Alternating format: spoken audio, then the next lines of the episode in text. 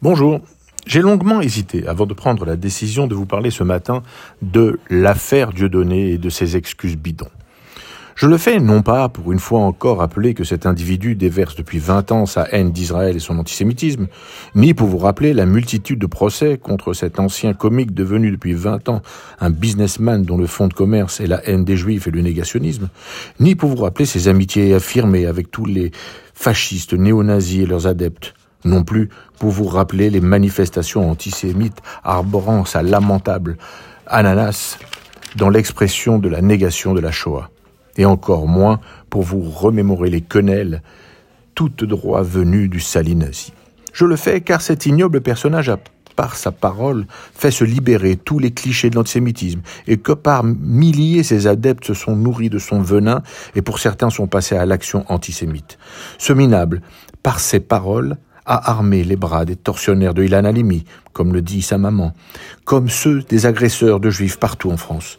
Je parle de lui non pas pour rappeler ce que je pensais être une évidence, mais pour condamner avec force ses complices, ceux qui l'accompagnent depuis les premiers jours de sa mutation diabolique, et surtout ceux qui, pour faire le buzz, ont fait écho à cette lettre sans valeur et hypocrite qui a été présentée comme des excuses.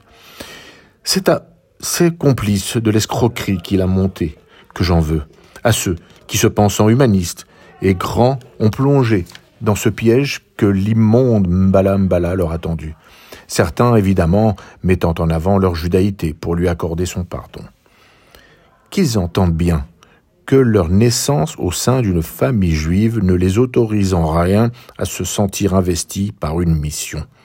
Qu'ils comprennent que tous les ennemis d'Israël et les antisémites partout sur la planète ont toujours trouvé de bons amis juifs qui les cachérisaient. Qu'ils restent dans leur d'amuseurs ou de chroniqueurs, voire pour certains de pseudo-journalistes. Ils ont suffisamment de sujets à traiter et à défendre que de se positionner sur un sujet qui les dépasse, qu'ils ignorent et dont ils ne connaissent certainement pas l'historique.